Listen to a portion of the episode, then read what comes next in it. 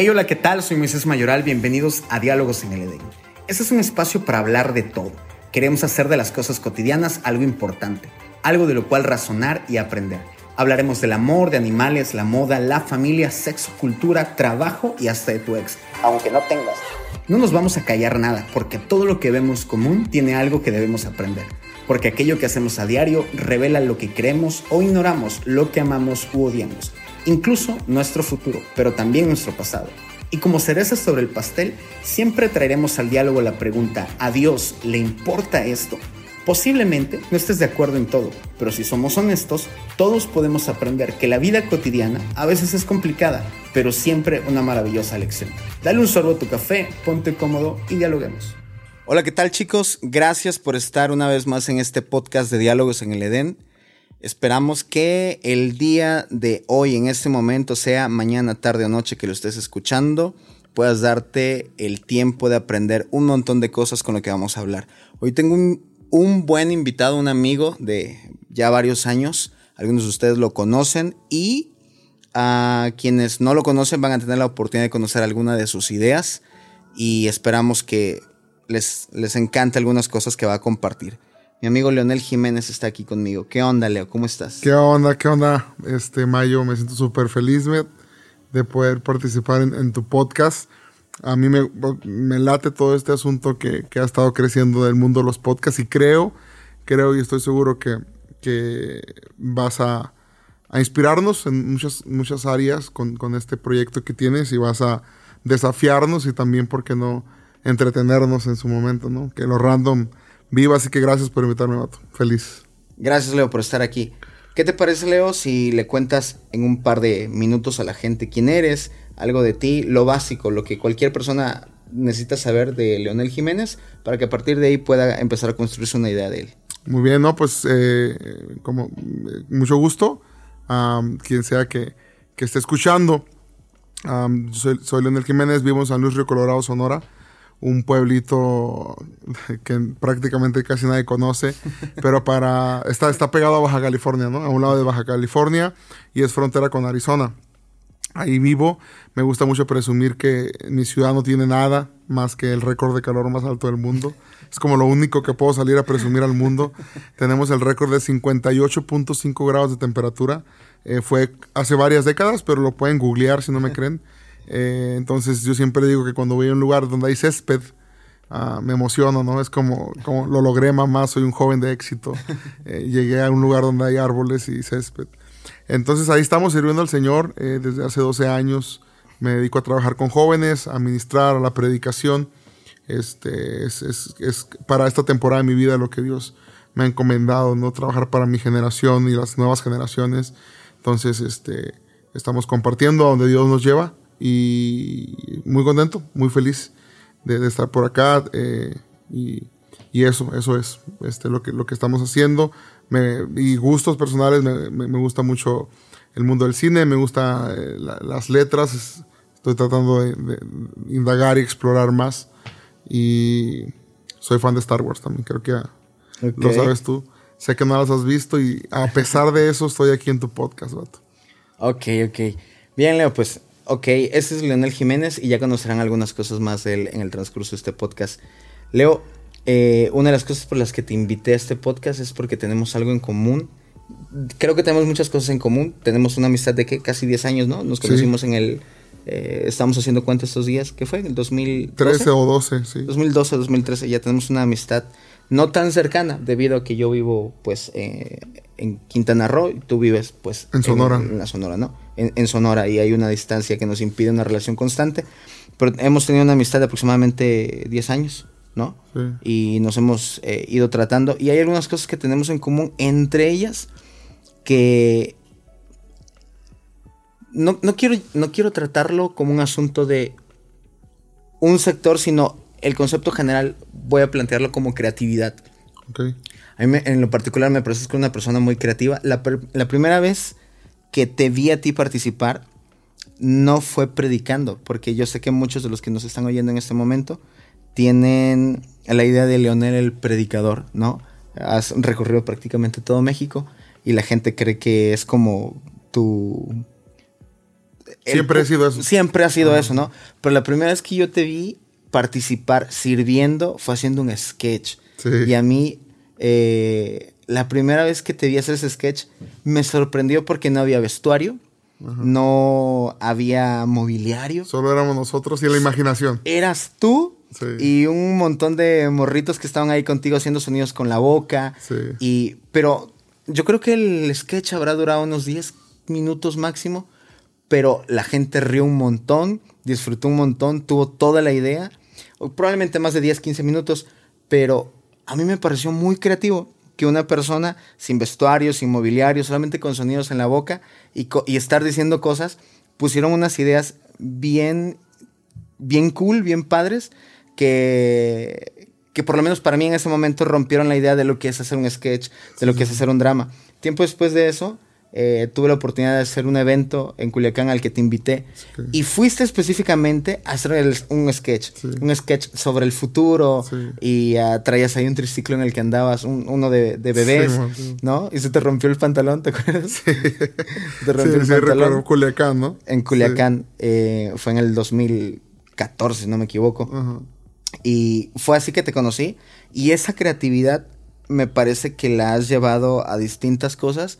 Y en lo particular, en mi opinión, creo que una de las cosas que te destacan de otros predicadores juveniles que nosotros conocemos en común es esa creatividad.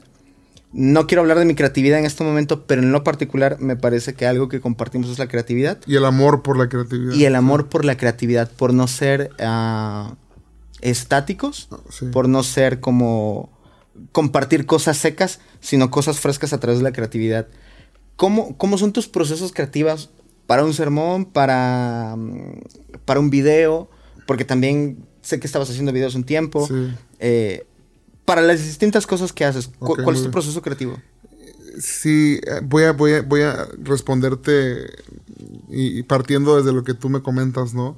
De, sí recuerdo muy bien ese sketch del 2012 creo que tendría yo 17 años, máximo 18 años, y me dijeron si podíamos hacer un sketch para ese congreso. Y yo, yo tengo desde, desde, creo que desde mi infancia y eh, muy presente la idea de que uno de los dones y regalos más épicos que Dios nos ha dado es la imaginación. O sea, creo que está infravalorada la imaginación en los adultos. O en los jóvenes también. Creo que relacionamos la imaginación generalmente a los niños. Como que es la etapa en donde se nos permite imaginar. Y a medida que avanzamos, a medida que crecemos, como que la misma cultura va asesinando nuestra imaginación. Y se supone que así es como debe de ser. Que tu imaginación a los 5 años va a ser, eh, eh, va a ser mayor que a tus 10 años, ¿no? O si lo volteamos, tu imaginación a los 10 años va a ser inferior que a los 5, a los 15 va a ser inferior que a los 10, a los 20 va a ser inferior que a los 15. Como que es este proceso donde la imaginación va muriendo. Creo que no recuerdo quién, quién mencionaba, era uno de los productores de Star Wars que decía, un creativo adulto es solo un niño que sobrevivió. Este, cuando tú ves a un adulto creativo, es un niño que sobrevivió y, pudo, proteger su imaginación. Entonces yo recuerdo, eh, eh te estoy dando un poquito de preámbulo, eh, en ese evento yo le dije a mis amigos, ¿saben qué? Vamos a hacer un sketch que deje un mensaje claro, pero que también ellos puedan, no vamos a ponerles todo el, vestuario ni el escenario para que era un asunto de, que ellos no tengan un atajo a lo, que, a lo que van a aprender sino que ellos tengan que involucrar su imaginación para poder disfrutar el sketch. Por eso es que tú quizás se te hizo raro y, sí, quizás probablemente sea algo raro. Que, eh, raro, pero muy bueno. Sí, no teníamos ni vestuario, ni escenario, ni efectos especiales. Era prácticamente nosotros y le decíamos a la gente, van a usar su imaginación. Ustedes imagínense la escena, imagínense todos los elementos que vamos a estar presentando y alguien con la boca hacía sonidos tipo Hollywood y era gracioso porque si era una escena épica, hacía sonidos así como que va con la pura boca, entonces le agregaba cierta comedia. A mí me encanta el cine, las series, entonces poder hacer esos sketches también era como que un poquito a una escala muy, muy, muy, muy pequeña, el, intentar crear algo para que la gente lo disfrute, se pueda reír, se vea un mensaje. Ahora, este, y cómo son mis procesos creativos, tanto desde ese momento como ahora que Dios me ha permitido, este, eh, predicarle a mi generación o los tiempos donde a veces tenía que hacer cosas en redes sociales. Yo creo mucho que el cristianismo, más allá de, de eliminar todo el, el bagaje que traemos cuando venimos a, a Cristo, eh, suele redimir gran parte de lo que traemos. O sea, eh, más allá de, por ejemplo, si yo crecí con una imaginación, un amor por la ciencia ficción o un amor por el cine y todo lo que vi en mi infancia, Star Wars, este, eh, Volver al Futuro, cuando vengo a Cristo no es que, Dios dice, todo eso que viste de Star Wars, Volver al Futuro y lo que leíste o viste de niño, no me sirve en el reino. Dios no hace eso, sino que Él redime eso. Dice, todo eso que tú aprendiste, lo voy a redimir como ahora, cuando armes cualquier cosa o proyecto para que el reino de Dios avance, vas a utilizar elementos de lo que tú ya, ya traes, ¿no? Desde la infancia. Entonces mi proceso creativo es básicamente eh, tratar de ejercitar mi imaginación y tratar de apuntar eh, cualquier tipo de idea que viene a mi cabeza e incluso crear microhistorias de cosas que en la vida cotidiana que de pronto no, no tienen como que una trascendencia a simple vista, pero que la imaginación le hace poder. Ahorita vamos a hablar quizá un poco del poder de la poesía, ¿no? Entonces, eh, tú puedes ver, por ejemplo, una caja de pizza. Ves, ves una caja de pizza y, y, es solo una caja de pizza en la vida cotidiana que está en la mesa. Pero tú, con la imaginación, puedes decir, ¿qué tal que si al abrir esa caja eh, es el portal a un mundo como Narnia, por ejemplo. Claro. O sea, y tu imaginación empieza a dar vueltas, a, empiezas a, crear, a me gusta hacer parábolas, me gusta hacer analogías. Entonces, trato de alimentar mi imaginación constantemente en los momentos, en la vida cotidiana y estar apuntando algunas ideas. Muchas de esas ideas nunca las usé y a lo mejor nunca las voy a usar, pero las apunto de todos modos, porque, porque sé que en algún momento pueden servirme para algo, ¿no? Entonces yo creo que trato de alimentar eso. Eh, parte de mi proceso creativo es estar eh, tomándome pausas en la vida cotidiana para imaginar cosas. Eh, para cualquier tipo de, área de mi vida, sea la predicación, sea que vaya a escribir, que, es algo que esto, soy, soy un aprendiz en ese mundo, ¿no? Pero tiene mucho que ver con eso, con ejercitar mi imaginación, con anotar un montón de cosas, lluvia de ideas, este, y es básicamente como, como, como lo, empiezo, ya después a la hora de ejecutar, creo que es, otro tipo de proceso, ¿no? Voy dándole un poco de forma a las ideas, voy comentándolo con amigos para que me digan qué piensan. Claro que si, si hablamos de predicación, lo oro eh, y Dios me va dando luz acerca de algunas cosas, ¿no? Pero básicamente es eso, tratar de ejercitar mi imaginación y de cuidarla, ¿no? Porque si la cultura nos quiere asesinar la imaginación eh, de pronto a, los que ya no somos adolescentes ni niños, entonces creo que podría ser eso. Qué padre. Ahorita estabas mencionando algo interesante de. Um, de cómo Dios redime algunas cosas que nosotros traemos antes de Él que pueden ser muy útiles. Yo, yo creo que muchos de los, principalmente hombres que... Te puedo hacer, yo no sé si hay reglas en tu podcast, pero las vamos a romper si hay. Yo tengo una duda. Eh, ¿por qué se llama Diálogos desde el Edén? Se me hace un título muy, este, sí, creativo. También al principio como que, mm, no sé, ahorita pudiéramos ver muchos podcasts y tienen distintos nombres, pero hay incluso muchos que se llaman charlas de esto, diálogos con esto, etcétera. Pero diálogos desde el Edén, o sea, conectar el asunto del Edén con un diálogo, ¿qué onda con eso? Yo lo, y tenía muchos nombres. Eh, por los que tienen el pendiente, tengo otro podcast que se llama Regénesis, pero son, son temas como más estudiados de muchas otras cosas y esto trato de que sea un diálogo cotidiano con cualquier persona. Pero le puse diálogos en el Edén porque Génesis me presenta el cuadro o la idea de un Dios que dialogaba constantemente con Adán y por ejemplo. Entonces, en este podcast tú eres Dios y nosotros somos Adán. Ah, sí, seres inferiores. Eh, pero la idea es. Para los que no sepan, Mayo y yo nos llevamos un poco pesados, así que. Sí, para que no se ofendan, ¿no? No se vayan a ofender. Eh, eh, eso ya mata todos los chistes que vamos a hacer, ¿no? Porque es como explicar a la gente que es sarcasmo. Simón. Pero. Me vale. Digo, la, la, la gente. Perdón. Si yo en este momento, la mayoría de la gente que está aquí le preguntara, si tú tuvieras un diálogo con Dios, ¿qué le preguntaras? Probablemente la gente trataría de elaborar preguntas muy profundas de la vida. Pero Adán y Eva estaban descubriendo el mundo y cualquier cosa era una pregunta interesante Ah, para ellos. Excelente. ¿Me explico? Sí, sí, sí. Es por qué las hojas son verdes, Claro. ¿sabes? Claro, hoy si alguien pregunta por qué las hojas son verdes, nosotros entendemos que la clorofila y hay un montón de cosas Claro. porque tenemos todo un estudio eh, de la naturaleza, las distintas eh, ciencias nos han permitido eso. Pero hay que comprender que Adán y Eva estaban descubriendo el mundo, están descubriendo cosas que nadie más sabe, que de hecho nadie sabe más que Dios. Entonces piensa que nosotros creemos que a Dios le interesan los temas más relevantes del mundo, ¿no? Como por ejemplo, cómo creaste el mundo, o tenemos esta teoría del Big Bang, entre otras cosas. Pero creo que Adán y Eva podían haber preguntado, ¿por qué nos crece el cabello? Y Dios pudo haber explicado algo asombroso a través de eso. Era algo muy, eh, era algo muy espontáneo. Eh, no, no había esta preelaboración detallada, sino que Sí. era una relación cotidiana, espontánea, genuina.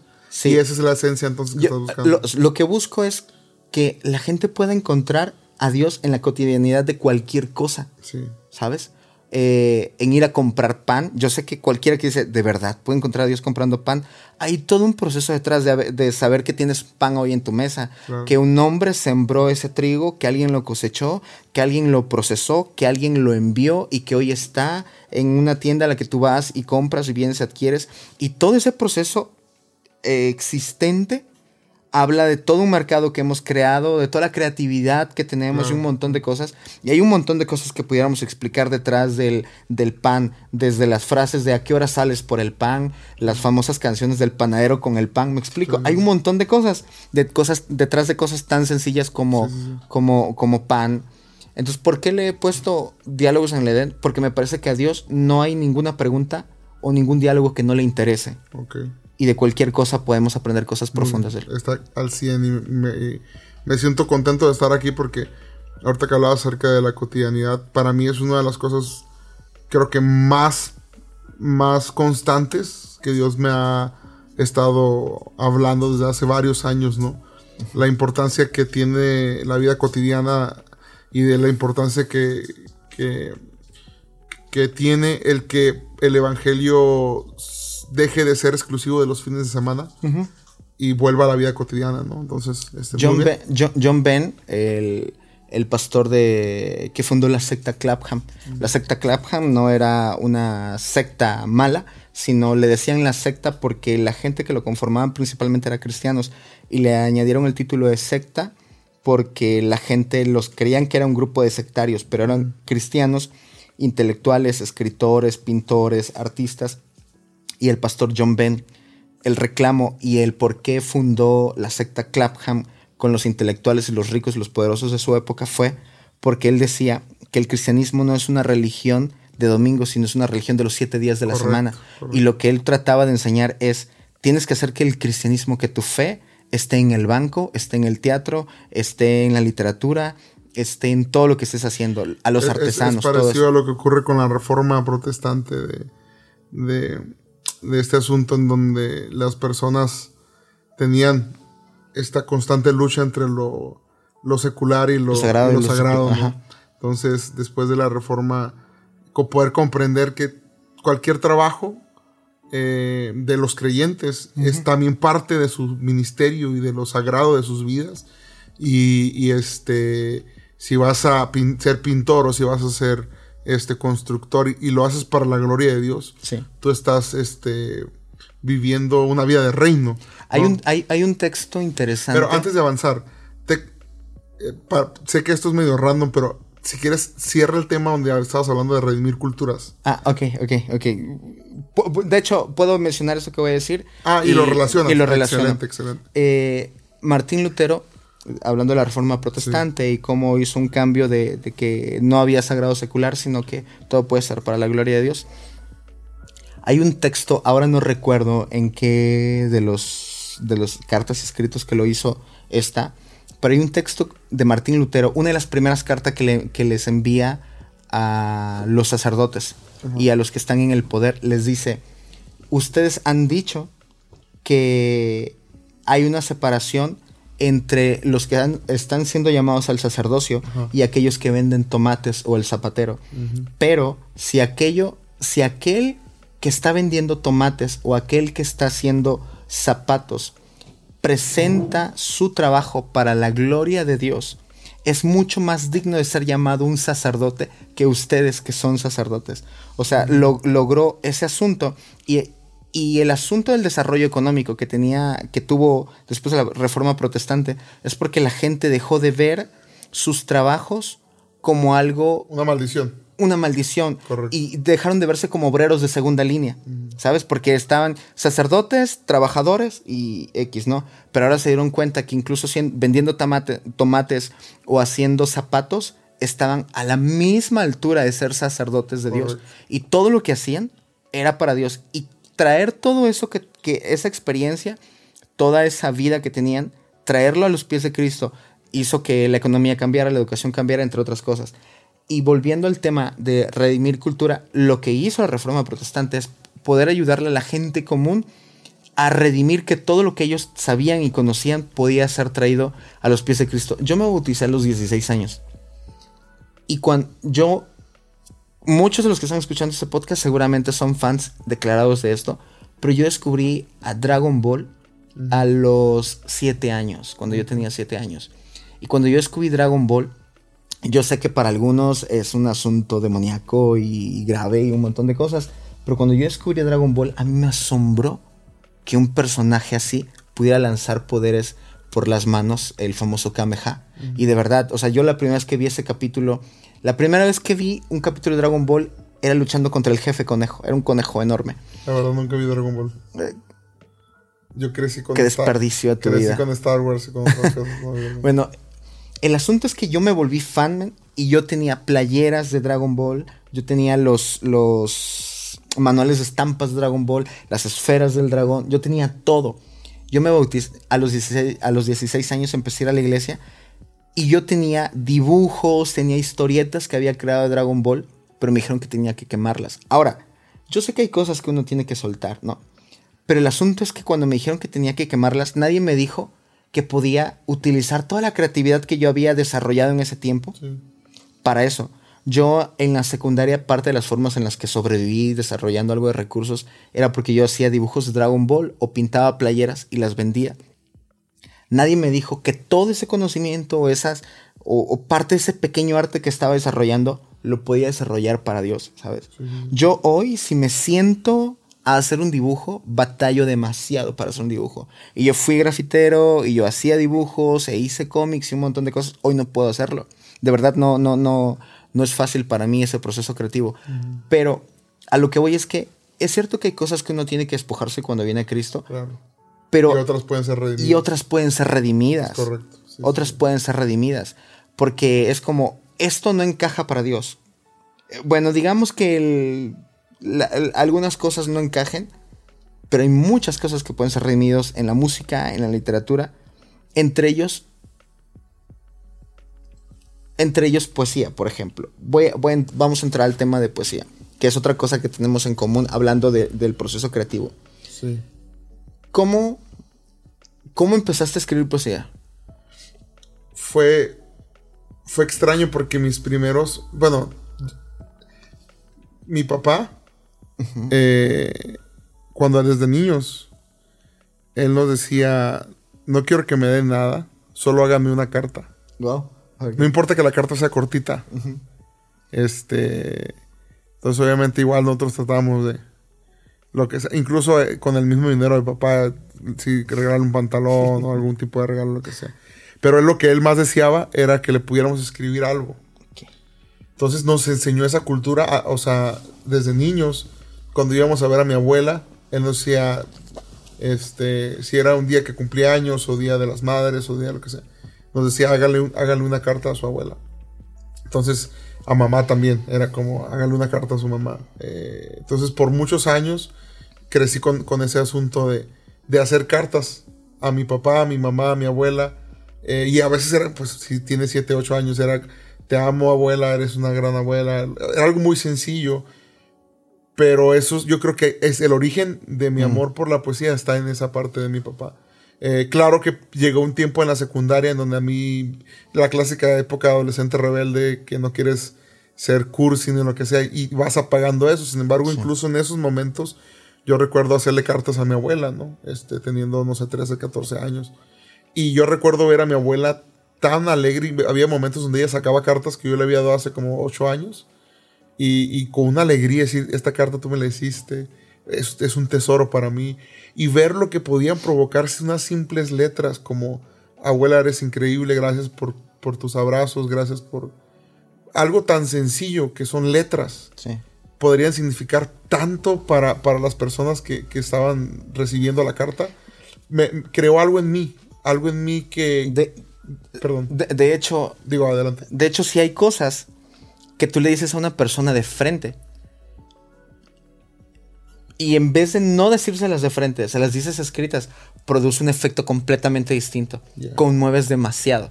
O sea, las cartas. Como incluso- que, como que el hecho de que plasme sobre a- algo, algo que, que- que es difícil, porque por las, las palabras eh, puede ser más sencillo de olvidarlas, escucharlas Sí. y las puedes guardar, pero hay tantos recuerdos y memorias que pueden ir ahogando eso.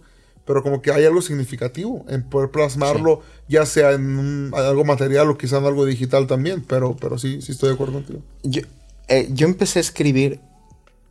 Yo empecé a escribir como a los. O sea, intencionalmente, ¿no? Sí.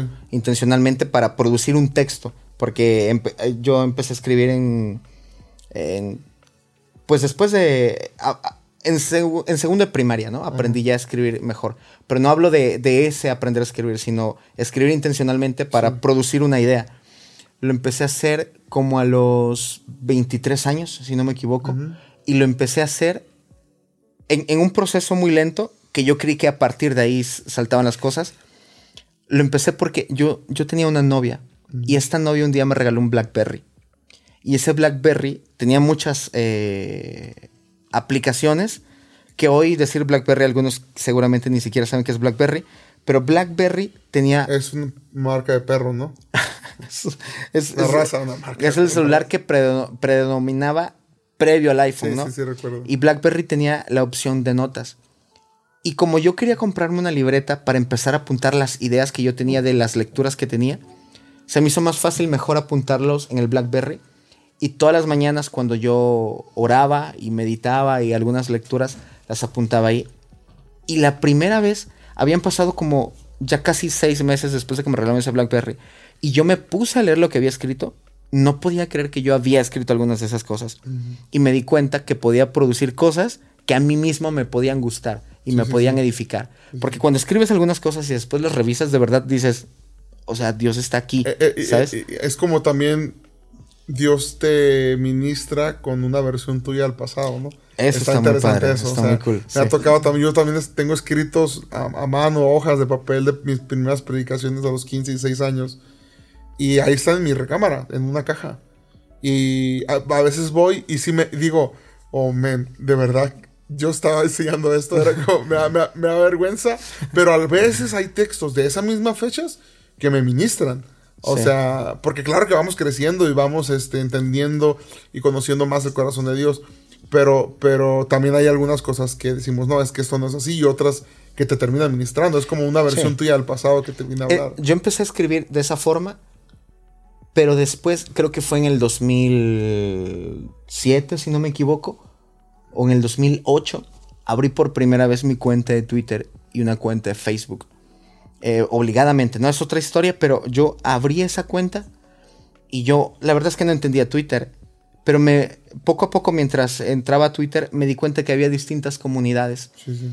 una de las comunidades poco valoradas, pero pe- que para mí me cambió la perspectiva del poder de la palabra, porque antes hacías un tweet en 140 caracteres, hoy los tweets son más, largos, pero había una comunidad a los que se les decían los poetuiteros, ¿no? Y escribir un tweet con algo romántico le llamaban el poetuit.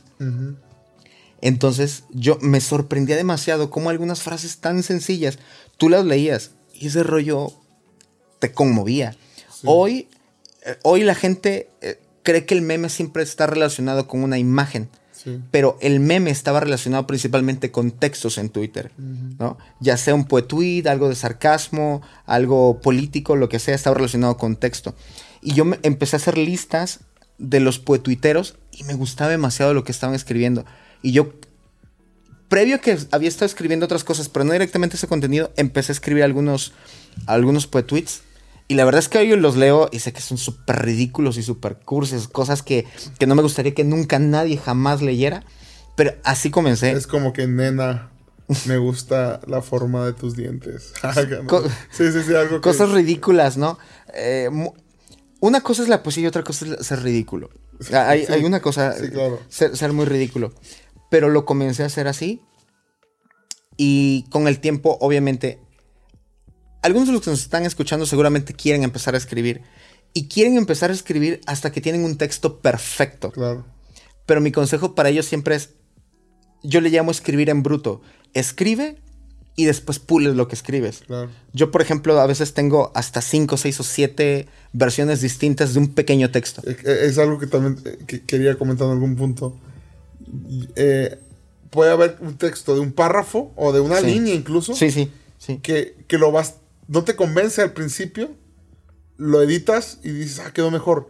Pero pasan unos minutos y lo vuelves a leer y como que no te sigue, y lo vas y, sacas varias versiones del mismo hasta que queda una que dices, wow, esta, es, buena, ¿no? Yo, tengo espacios en el iPhone, en el blog de notas, donde un, un una sola nota tengo hasta 10 veces escrito el mismo poema con distintos momentos, distintas frases, finales. distintos finales, distintas emociones. A mí el asunto de los finales me importa mucho. Cómo termina el poema, el micropoema o lo que sea que esté escribiendo. cómo termina, tengo como que una obsesión con que el final sea como más dramático, más profundo. Es un asunto muy personal, ¿no? Para mí también es muy importante cómo concluyes. ¿Cómo inicias y cómo concluyes? Sí, sí.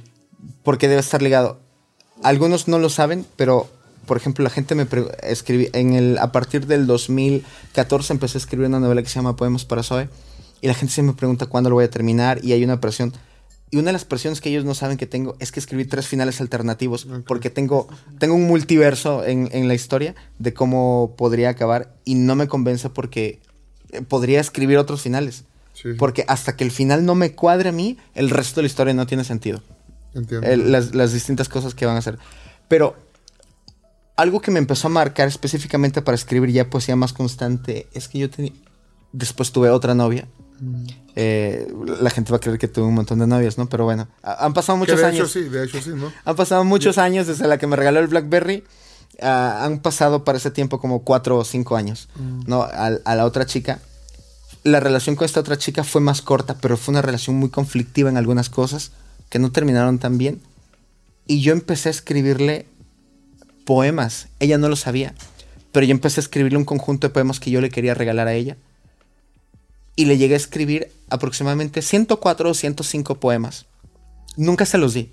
Nunca se los di porque le llevé un poema, se lo enseñé y me dijo, ah, está chido. Y para mí es como, no mereces ninguno de los que te he escrito. Nunca, nunca. Fue como, como el clásico like de manita azul que hay en Messenger, ¿no lo has visto? Bien corta rollos, así como que like, ¿no? Sí, me debía de haber dado un me asombra, un me encanta, pero me dio un like. Sí, sí, sí. Y, pero a partir de ahí he empezado a desarrollar algunas cosas y he tratado de pulir otras más. ¿Cómo, ¿Cómo, es tu historia para ir perfeccionando lo que, has, los, lo que has empezado a escribir? Fíjate, yo, así fue como, yo creo que ese es el origen de mi amor por la poesía. Ah, pero si hubo, años, perdón. Perdón, permíteme, porque yo, yo, yo siempre di por sentado que mi proceso de, deseo por la escritura y la poesía y cosas así siempre fue la chica que me regaló el Blackberry, eh, Twitter y cosas así. Pero después meditando en el proceso del tiempo, es, en el proceso de tiempo de mi vida, fue algo similar con lo tuyo. Cuando mi mamá descansaba en casa eh, y tenía vacaciones, los recuerdos que tengo es que ella siempre nos recibía con pensamientos. por ejemplo, hay un pensamiento muy famoso que se llama La mamá más mala del mundo. Mm. Y ella nos escribía cosas y nos los pegaba en la puerta cuando nosotros llegábamos. Y yo los leía a fuerza. O ella del hotel donde trabajaba nos traía frases y las pegaba en, como en un pizarrón que teníamos ahí en la casa. Y eso creó para mí un ecosistema de cosas. Una vez también encontré el diario de mi hermana y me puse a leerlo. Y las cosas que escribía mi hermana me asombraba que ella podía plasmar. Porque es, es algo que la gente da por sentado. Pero cómo pasas un sentimiento que sientes a algo que está en otro papel y cuando esa persona lee eso que está en ese papel, lo transmites. ¿Me explico? Es como, es como una, es como una conexión directa de corazón a corazón con el intermediario de, de- de- de la escritura o de las letras, ¿no? Sí. Sí, ese, entonces- ese ecosistema me preparó a mí para otras cosas. Así que creo que es algo similar. Sí, eh, yo des- hubo un lapso en mi vida cuando yo creo que como de los hubo un lapso en mi vida donde ya no era tanto el asunto de hacer las cartas y ya empecé a escribir también un poco más digital. Con- en, en redes empecé a escribir. Yo tengo mucho que no escribo en papel. Y yo, yo, yo creo que no agudicé mi, mi pluma, no la profesionalicé más. Ah, porque yo cuando vengo a, a- a Jesús, yo comencé a leer la Biblia y fue el único libro que leí por, yo creo que los primeros 3, 4 años. Era el libro que leía constantemente. Eh, pero no, no me abría ah, como al mundo de la literatura. Entonces, ese tiempo fue un tiempo más donde yo estaba aprendiendo cosas, pero no estaba como que con mi, ejercitando mucho mi pluma, ¿no? Eh, pero también llegó un momento en donde, en donde empecé a leer más y creo que esto está muy relacionado. Creo que eh, los grandes escritores primero fueron grandes lectores, ¿no? Eso es Eh, correcto. Eso es algo muy importante para, por si alguien quiere eh, o sueña con alguna vez escribir. eh, creo que el, el crearte estos hábitos de lectura y estas disciplinas te van a ayudar un montón. O sea, entras a un mundo de letras donde te sumerges y te empapas y al final es una consecuencia natural que te Yo- vuelves bueno. No sé si a ti te pasó lo mismo, pero bueno, o yo un poco bueno, sí. en mi experiencia, cuando yo comencé a redactar textos más intencionales de mi parte, en redes o, o en otras cartas, también le envié muchas cartas a algunas chicas que de la secundaria, casi cartas pésimas, ¿no? Que hoy me daría vergüenza enviar, pero siempre fui como fan de, de transmitir cosas a través de algunos textos. Pero para cuando yo empecé a escribir algunos textos ya intencionales, para ese momento yo le calculo que tenía poco más de 53 libros leídos. Ok. Y lo que acabas de decir es cierto. No, no, no produces mucho si antes no has consumido mucho. Correcto. O sea, necesitas consumir. Y lo mucho de lo que yo había empezado a escribir no necesariamente era ese contenido, aunque ese contenido me había influido mucho. De hecho, quiero confesar algunas cosas. Algunas personas es como creen que no tienen ideas originales al principio y por eso no escriben. Pero lo cierto es que no. La mayoría de nuestras ideas al principio son producto de mucha la influencia que tenemos. Y a veces cuando escribimos algo o compartimos algo, incluso en la música, en la pintura o algo, por eso siempre es como a tal persona influyó a tal, tal, tal. Sí. Eh, otros artistas eh, influyen a otros artistas, escritores influyen a otros artistas. Y cuando escriben se ve el reflejo de esa influencia Sin duda. es con el paso del tiempo que desarrollas ideas más propias Sí. que se van des- deshaciendo de cierta influencia, pero no puedes producir cosas Ah, propias sin antes haber pero creo aprendido que- de otros. Sí, estoy de acuerdo contigo, pero creo que no importa qué tan experto o profesional te vuelvas en un tema, nunca te deshaces completamente de las influencias. No, no, no hay, que no hay un terreno neutral. Siempre va a haber una influencia sobre ti. Quizá con el paso del tiempo, como tú dices, tus ideas eh, originales o las ideas que son más propias, la gente va identificando cuál es tu estilo.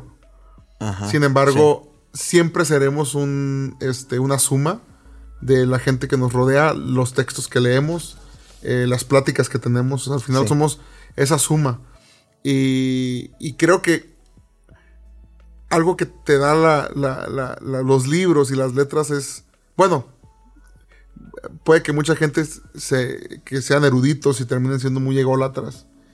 Pero sí creo que te acercas a los textos con el corazón correcto, de, de querer aprender, de, Sí. de entender que somos aprendices en distintos niveles.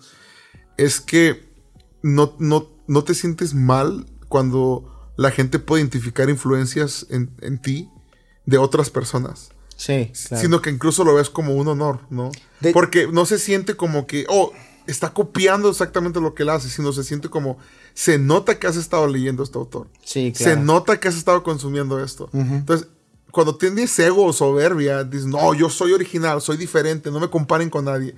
Pero cuando tienes realmente, eh, yo creo que un corazón que dice, soy un aprendiz, eh, ese tipo de cosas no son insultos, sino que tú dices, oh, qué bien que puedo de alguna manera ser embajador de las ideas de algunos de mis autores favoritos, ¿no? Claro. Y es algo, es algo chido. Pero también es bonito ir descubriendo tu propio, tu propia este, manera de hacer las cosas, tu propio sello, ¿no? Este, pero, pero sí, sí, sí creo que de alguna manera somos la suma. De, claro, definitivamente. Yo, por ejemplo, con, eh, a partir de que fue más intencional escribir de poesía, yo creo que fue como a partir del 2010, si no me equivoco, que fue intencional de quiero producir exactamente este tipo de contenido. Yo eh, intencional, yo diría que 2000... En el 2013 empecé con la poesía romántica. Ok. 2013, 2014 ya, ya me volví intencional. De ahí en adelante. Mm. Pero ha sido como una bolita de nieve o sea, así de que no era tan seguido. Ahora ya estoy sumergido en ese mundo, ¿no? Pero, la gente cree que, por ejemplo, yo... siempre me preguntan, ¿a cuál es el poeta que lees? Y la verdad es que un libro de poesía completo que he leído es un libro de Jaime Sabines. Y lo leí porque me lo encontré en la basura. Eh, no sé por qué razón andaba yo entre la basura. y me encontré un libro que Telmex había sacado eh, de un recuento, un poemario de Jaime Sabines. Y me lo encontré, lo limpié porque estaba horrible el libro, de hecho le faltaba la, pasta trasera. Me lo llevé a la casa y el primer libro que leí, eh, perdón, el primer poeta, el primer, la primera poesía completa que leí de Jaime Sabines, de Jaime Sabines fue No es que muera de amor, muero de ti, amor. Y esas cosas. El clásico de él. es uno de los clásicos. El segundo que leí de él fue Tengo tengo que dejar de fumarte, tengo que, tengo que dejar de tomarte. Es un asunto bien tóxico y bien triste lo de Jaime Sabines, pero me asombraba demasiado. Después el tercer poema que leí de él es uno que se llama Adán y Eva. Está increíble, Adán y Eva. Pero es el único, el único poeta que yo he leído completo. De ahí fuera he leído algunos poemas de Cortázar, de Neruda, entre otros poetas, otros que ni siquiera recuerdo pero el único libro completo de poesía que he leído es ese. De ahí en fuera, y, ah, perdón, y yo creo que los primeros textos que escribí, sí se siente una influencia directa de Jaime Sabines, de algunas cosas. Te estoy hablando del 2010, ¿no? Sí, sí. De ahí en fuera.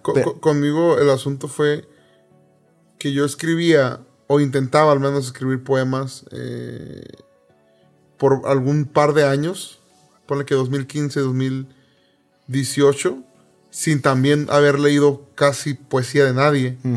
Entonces fue hace como un par de años que empecé a ¿Nunca habías leído, o sea, no habías leído contenido de poesía romántica o algo así? No. ¿Simplemente produciste por, por, Producí porque ah, creo que en, mi caso me, ayudó mucho el asunto de, la predicación, ¿no? Mm. Eh, con la predicación es donde podía yo echar a volar mi imaginación.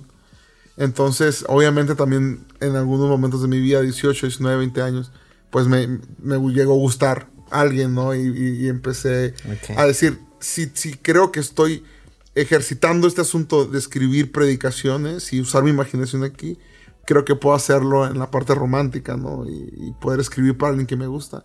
Pero lo, lo hice sin consumir poesía. No fue hasta hace un par de años o poquito más que empecé a consumir, que sí había leído alguno que otro poema, pero eh, tengo un par de años que he estado leyendo un poco más poesía.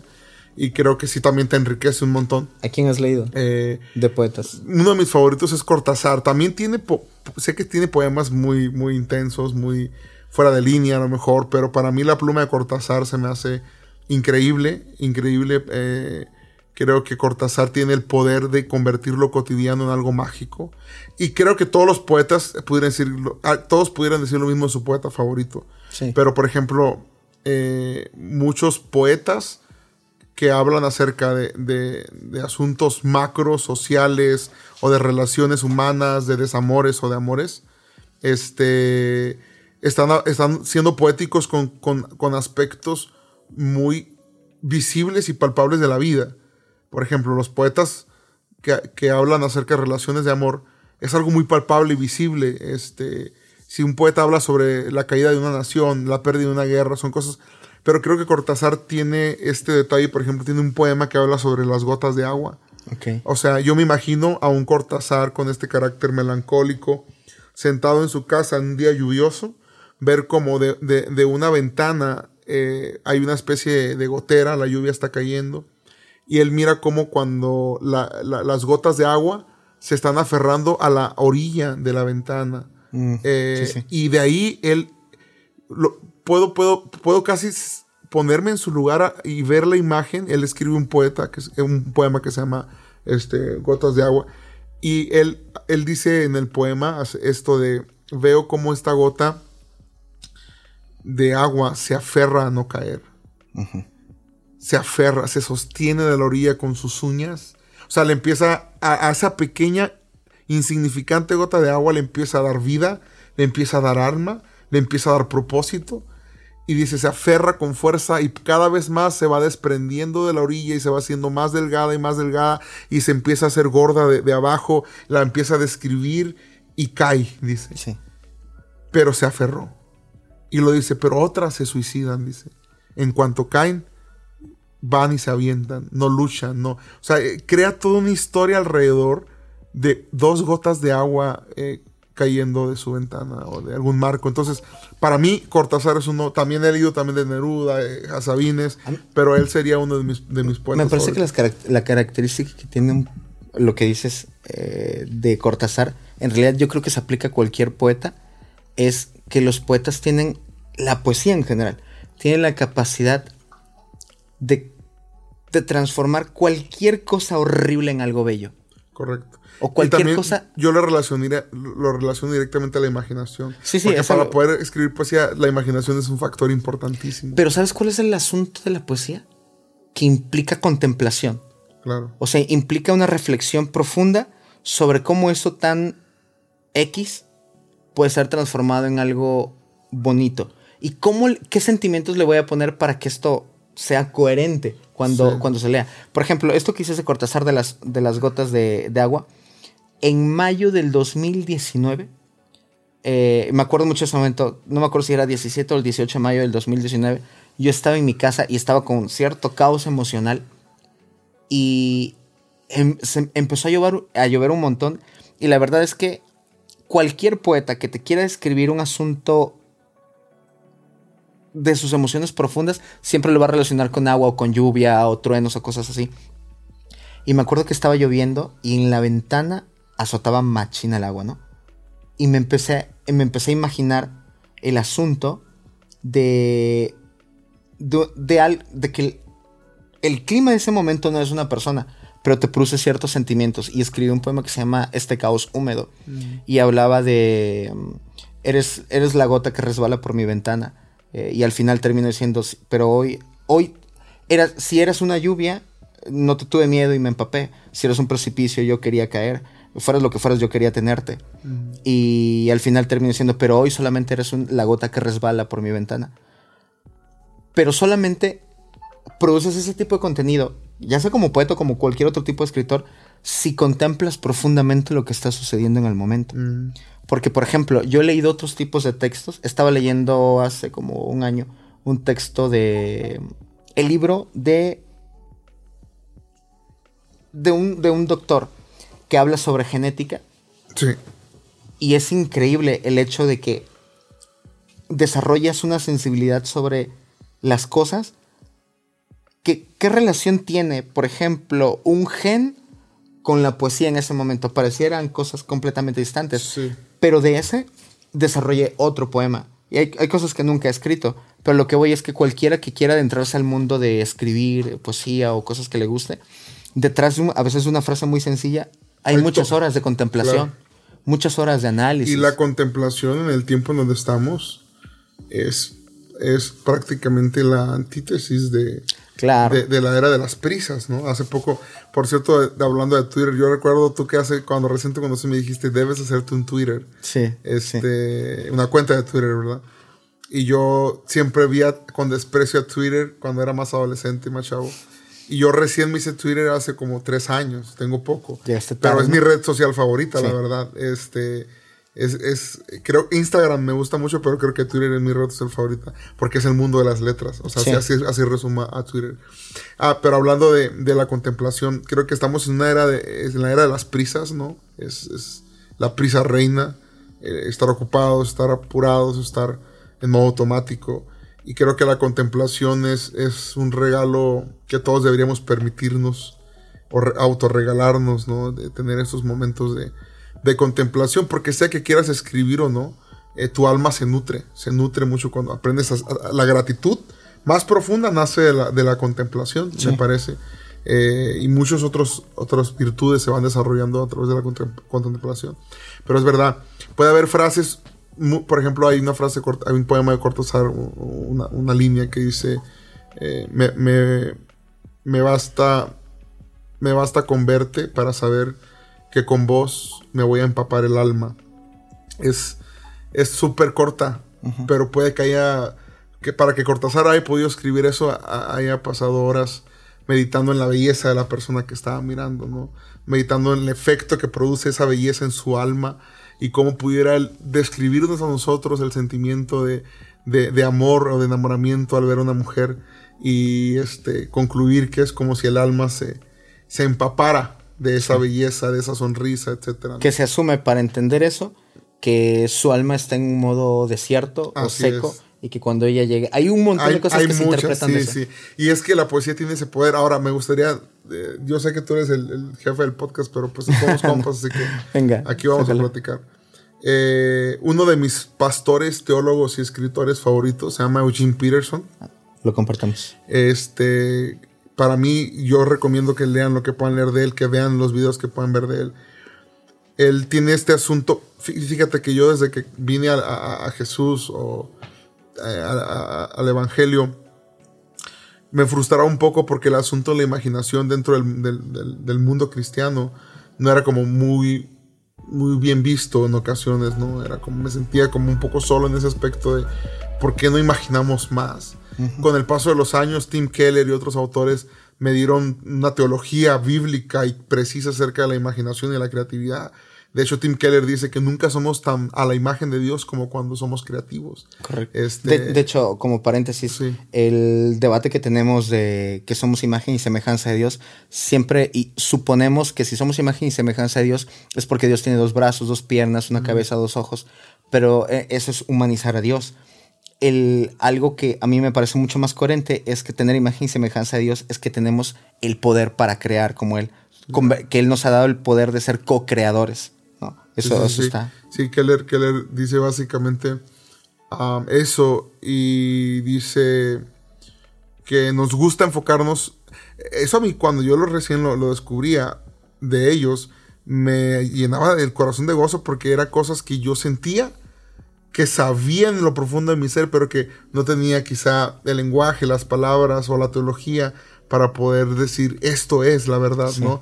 Y él dice que nos enfocamos, por ejemplo, en la creación, mucho en el poder de Dios y creamos que lo que Dios más usó en la creación fue su poder, pero él dice lo que Dios más usó en la creación fue su imaginación. Entonces, que, que, que, un pastor, un teólogo te diga eso, eh, para alguien que, trata de, de tener su imaginación como un estandarte en su vida y ministerio es un regalo, ¿no?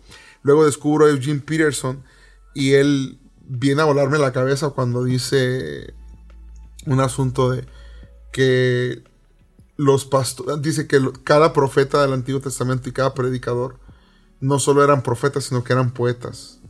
Y él, este, él fue el que parafraseó toda la Biblia, ¿no? The Message. Y dice, todos eran poetas. Dice, ¿en qué momento los predicadores eh, nos volvimos tan fríos y cuadrados. Si, si, si todos, y, él le recomendaba a los pastores eh, que lean mucho su Biblia y que lean mucho poesía. Entonces todo eso a mí, me, yo, yo, yo no podía creer que alguien estuviera diciendo eso porque no estoy acostumbrado a no, o no estaba acostumbrado a oír de muchas personas este asunto, ¿no? Entonces más me motivaba a escribir poesía, más me motivaba a, desarrollar mi imaginación. Eric, Eric Metaxas escribe un libro, eh, bueno, ha escrito varios libros, pero hay un libro que se llama eh, siete hombres. Y también hay otra versión que se llama Siete Mujeres. Y en Siete Hombres habla de siete hombres específicos, entre ellos Bonhoeffer, William Wilberforce, eh, el Papa Juan Pablo II, no me acuerdo qué otros. Y lo leí hace dos años, creo. Y algo interesante que dice en la sección de trabajo que hizo William Wilberforce. Es que William Wilberforce, para poder liberar a, mm, a los más de 800.000 esclavos, o sea, abolir la esclavitud, se rodeó de intelectuales, entre ellos muchos poetas.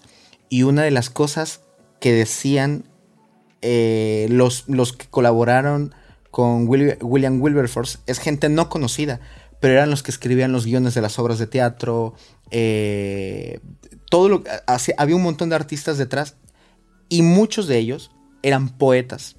Y un resumen casi al final del libro, de, específicamente de la microbiografía de Wilberforce en ese libro, es, termina, lo cierra así. Los poetas son los, los legisladores no reconocidos.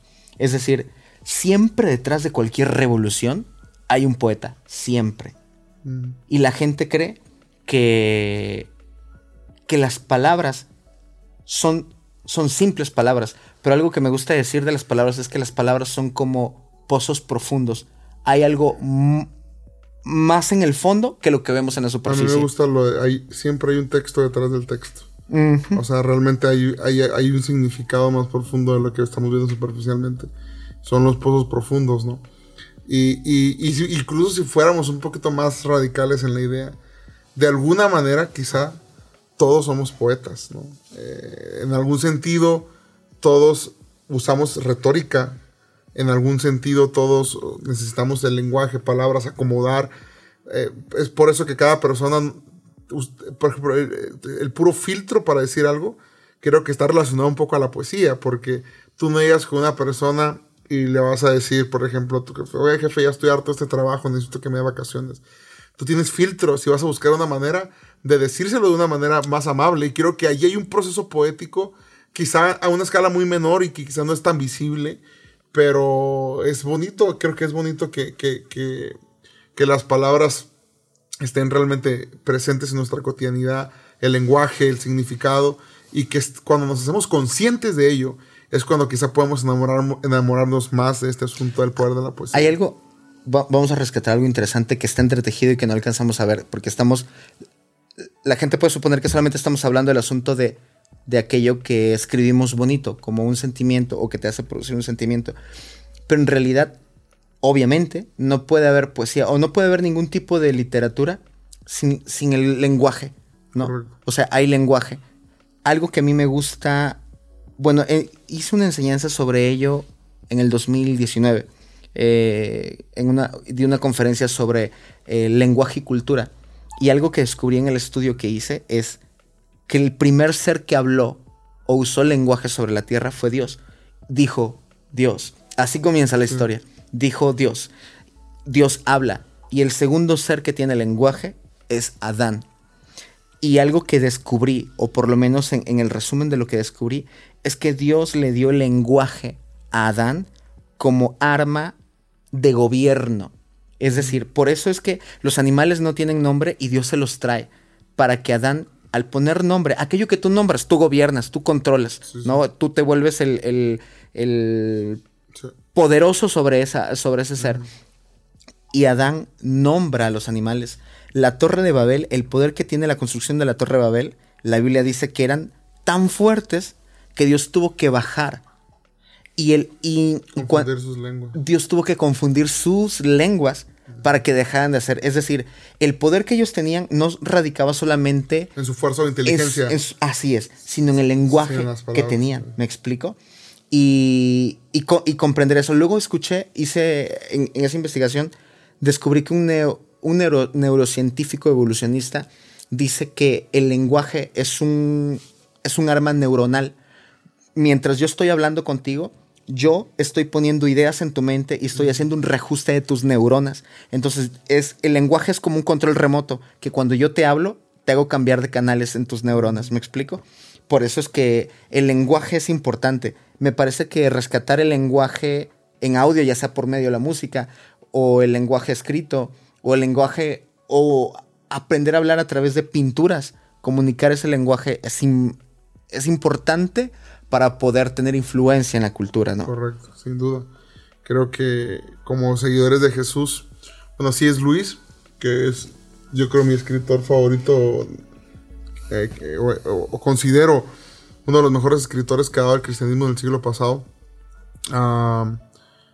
decía que cada creyente eh, o cada persona que viene al cristianismo debe convertirse en un intelectual, no en el sentido de ser un erudito académico, sino en un intelectual, él refiriéndose a que vas a ejercitar tu intelecto, porque venir a Jesús tiene mucho que ver con aprender a razonar. El mismo Jesús decía, calcula bien si te va a alcanzar para ser discípulo. Es correcto. Es un asunto de ejercitar tu intelecto constantemente.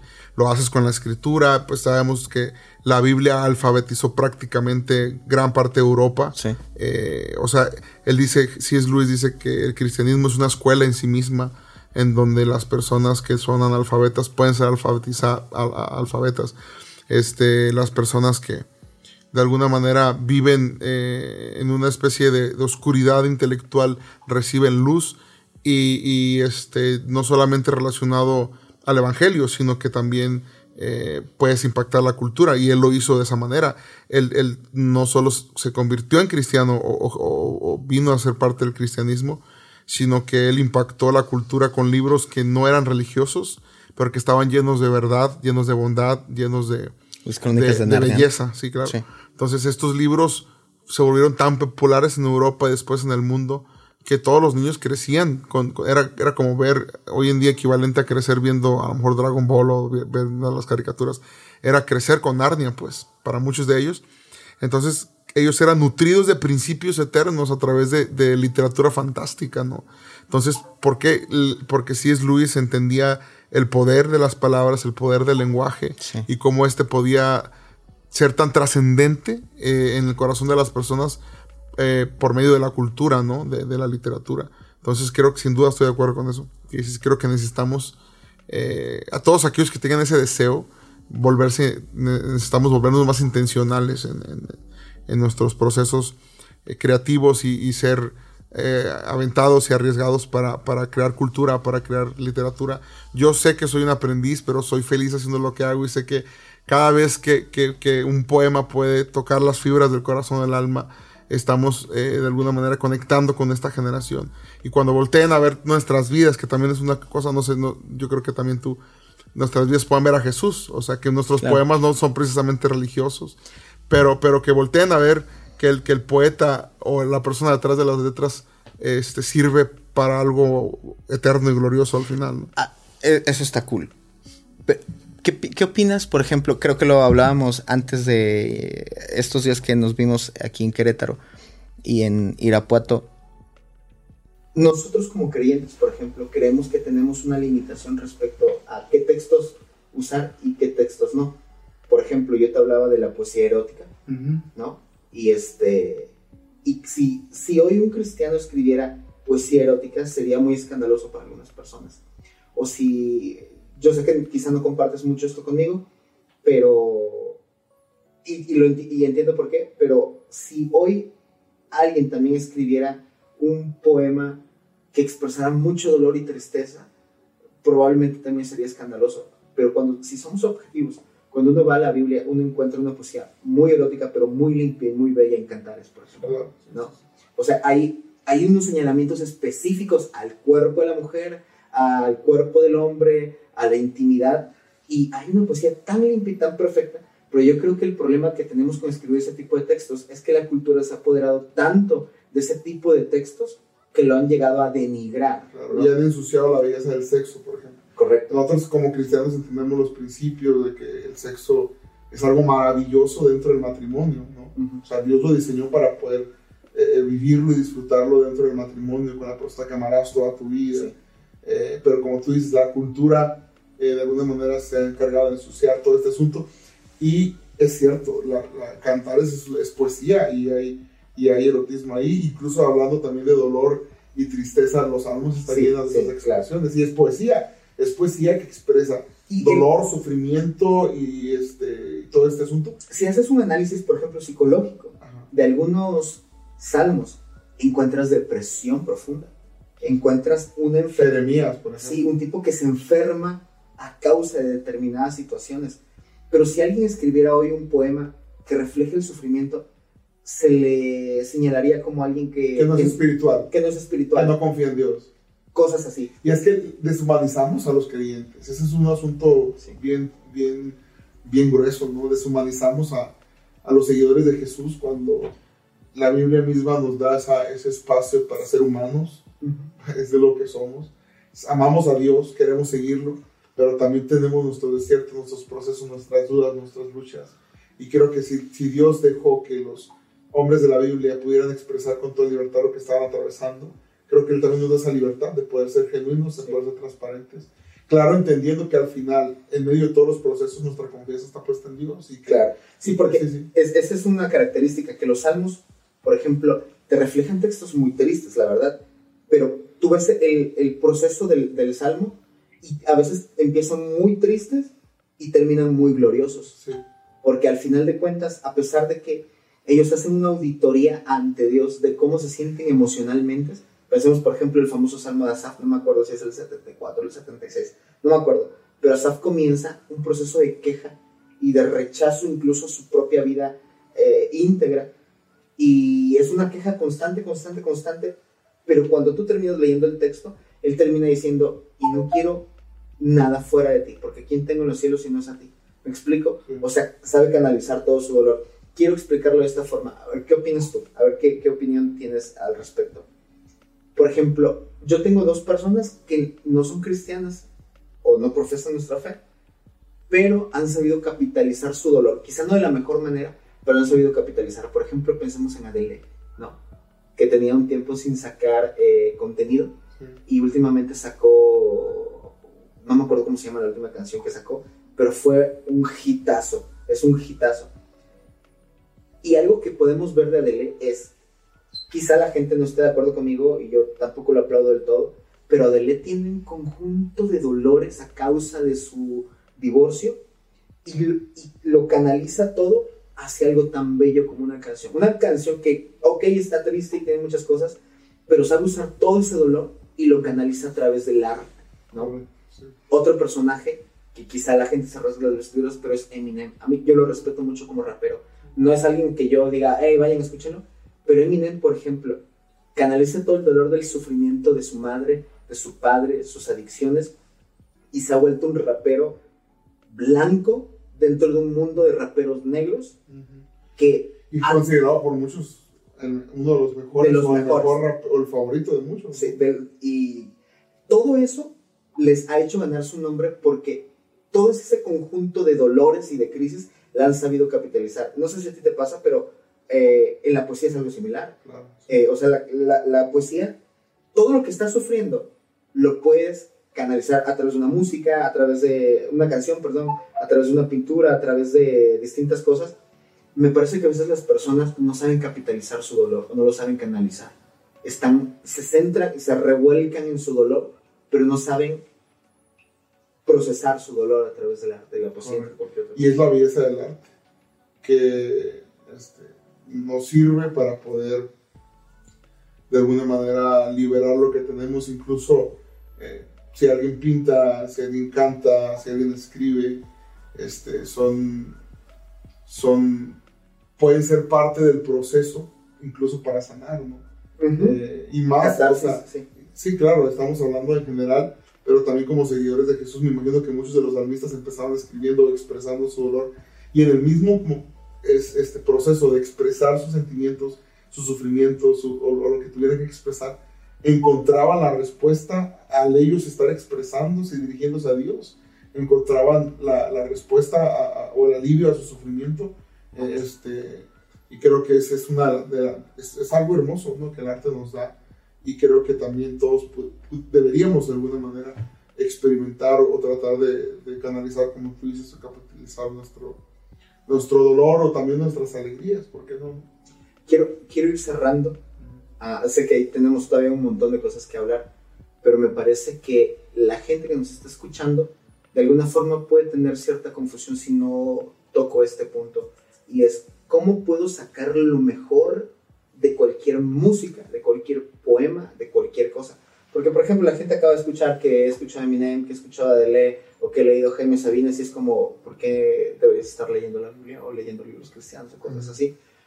pero me parece que hay un filtro que nos permite redes no redescubrir, sino redimirlo mejor, como decíamos hace un, hace un rato, y me parece que es la búsqueda de la, de la verdad. Correcto. Es decir, ¿cuánta verdad hay en este poema? ¿Cuánta verdad hay en esta canción? Se nos acaba de morir Vicente Fernández hace antier. Y Vicente Fernández... ¿Qué? ¿Cómo? Que la canción. A sí, Eh, hay, hay, por favor, no cantes. Eh, honra a Vicente Fernández. Sí, sí, Perdón, Vicente. Eh, el cómo yo a mí me parece que Vicente Fernández es un gran artista así como Juan Gabriel a ti te encanta Juan Gabriel Sí, es, es un no se rasgan las vestiduras pero a Elena le gusta Juan Gabriel Para mí, Juan Gabriel es el mejor compositor o uno de los mejores compositores que ha dado México. No todas sus canciones me gustan, no todas sus Sí, letras sí, me claro. gustan, pero para mí es un, un- un- un compositor muy genuino que lograba balancear este, lo romántico con lo juguetón. Era, era, se me hacía un sello muy único. ¿no? Sé que Armando Manzanero es un gran compositor, José José, hay grandes top compositores. 5 dame tu top 5 o top 10 de artistas mexicanos que dices me parecen que son grandes artistas y grandes poetas Eh, yo creo que sería Juan Gabriel es uno. ¿ok? Creo que Manzanero es otro gran compositor. Eh, creo que Enjambre es una banda de los, los cosa tan rara pero está bien. Eh, ¿Sabes quiénes son? sí sí claro Se me hace que son grandes, grandes compositores. Yo creo que te pudiera dar ese, ese top 3 por el momento de, de compositores o bandas este, mexicanos. Me parece que son muy buenos escribiendo, ¿no? Yo pondría en un top 5, es una introducción para ahorita decir lo que tengo que terminar de decir.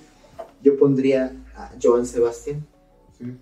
eh, José José, Juan Gabriel.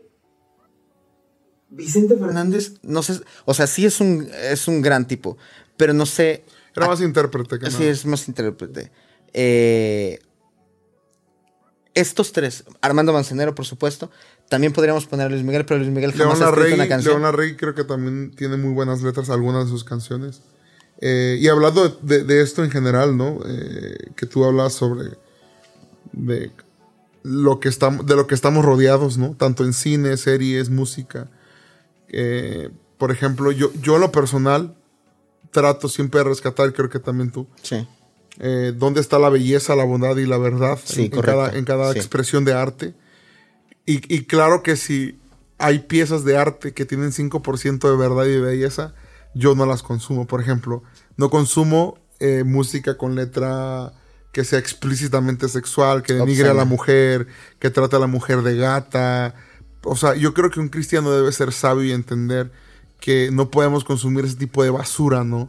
Eh, pero si, si escuchas una canción, este, si escuchas una canción, por ejemplo, alguna, alguna, algunas canciones de Frank Sinatra o Tony Bennett, que en lo personal me gusta mucho más la música en inglés que la música en español, eh, son letras tan hermosas que, que puedes ver esa belleza, esa verdad y esa bondad, ¿no?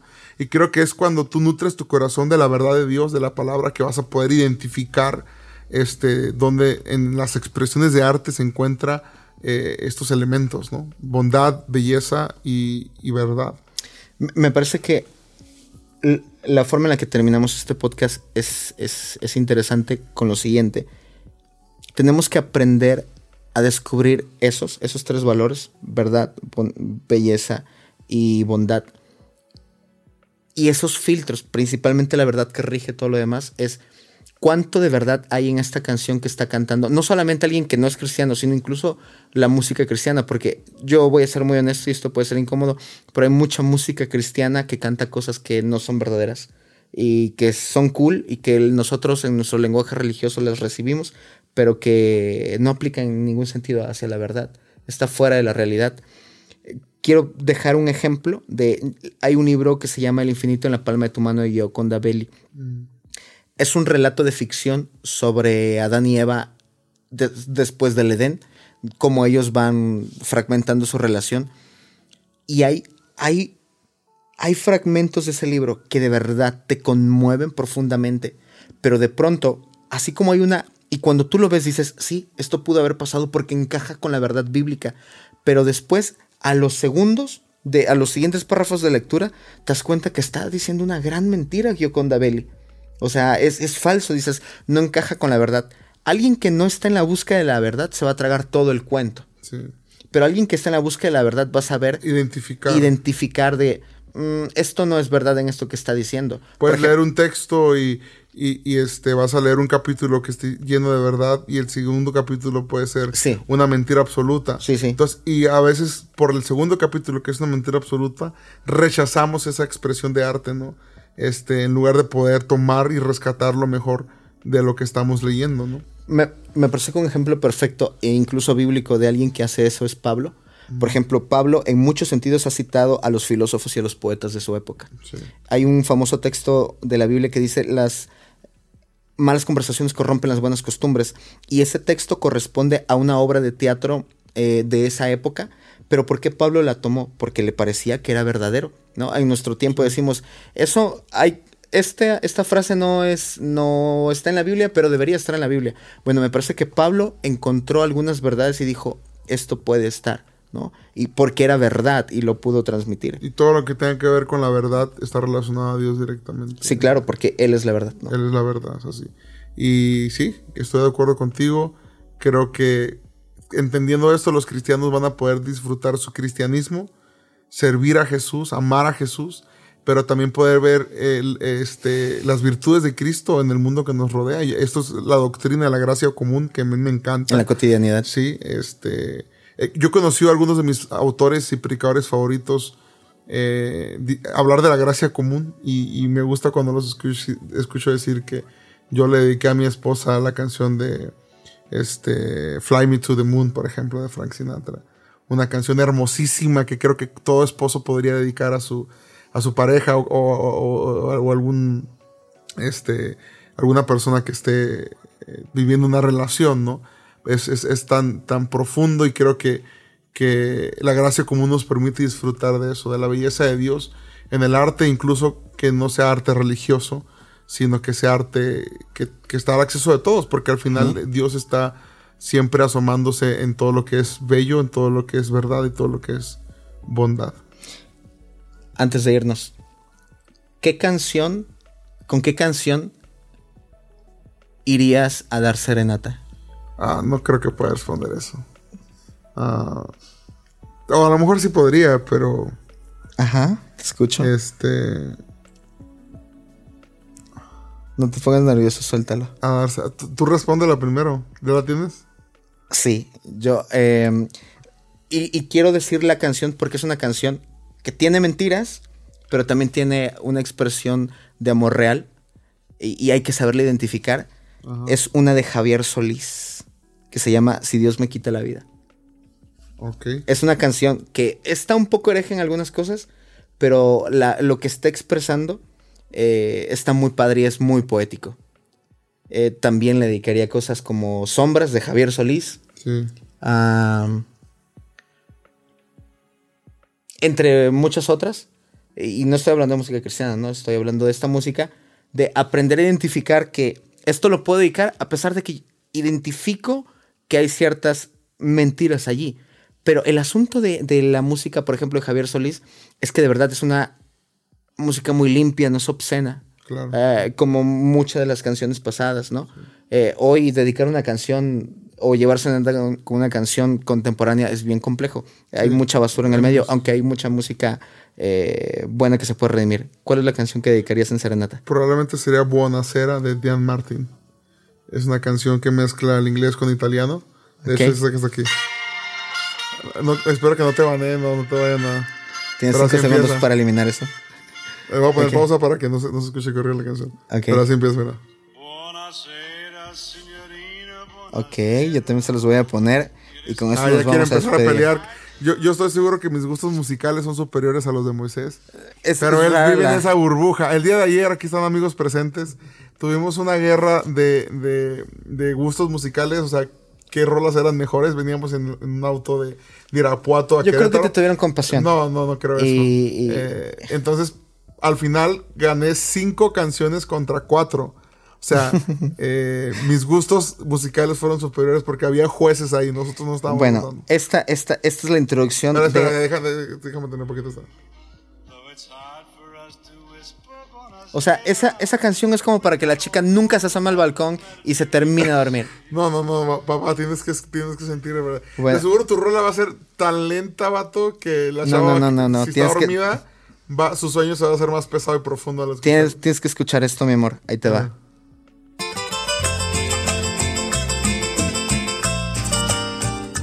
Por supuesto que es, es, superior a tu música de cuna que acabas de poner ahí. Búsquenla, se llama Si Dios me quita la vida de Javier Solís en la versión de trío.